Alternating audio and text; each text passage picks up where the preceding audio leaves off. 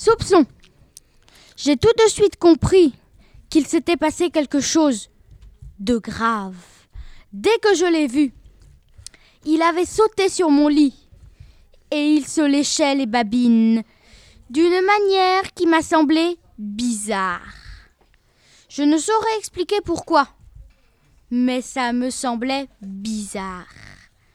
Je l'ai regardé attentivement et lui me fixait avec ses yeux de chat, incapable de dire la vérité. Bêtement, je lui ai demandé Qu'est-ce que tu as fait?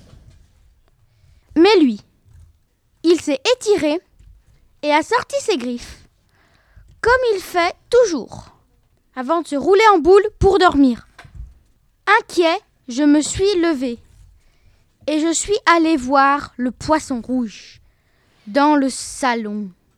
Il tournait paisiblement dans son bocal, aussi inintéressant que d'habitude. Cela ne m'a pas rassuré, bien au contraire. J'ai pensé à ma souris blanche. J'ai essayé de ne pas m'affoler, de ne pas courir jusqu'au cagibi où je l'ai installé. La porte était fermée. J'ai vérifié cependant si tout était en ordre.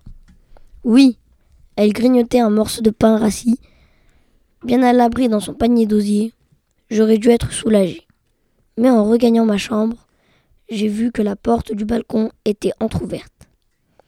J'ai poussé un cri et mes mains se sont mises à trembler. Malgré moi, j'imaginais le spectacle atroce qui m'attendait.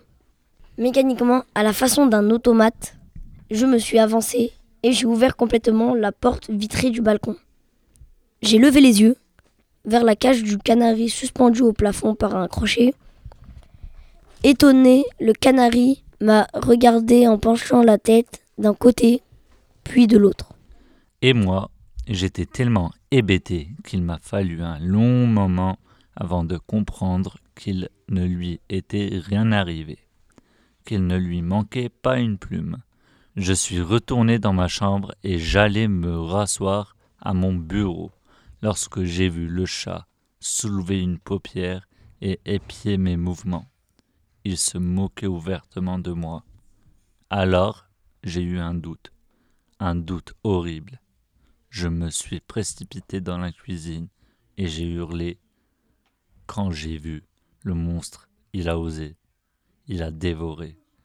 Je me suis laissé tomber sur un tabouret, épouvanté, complètement anéanti, sans y croire.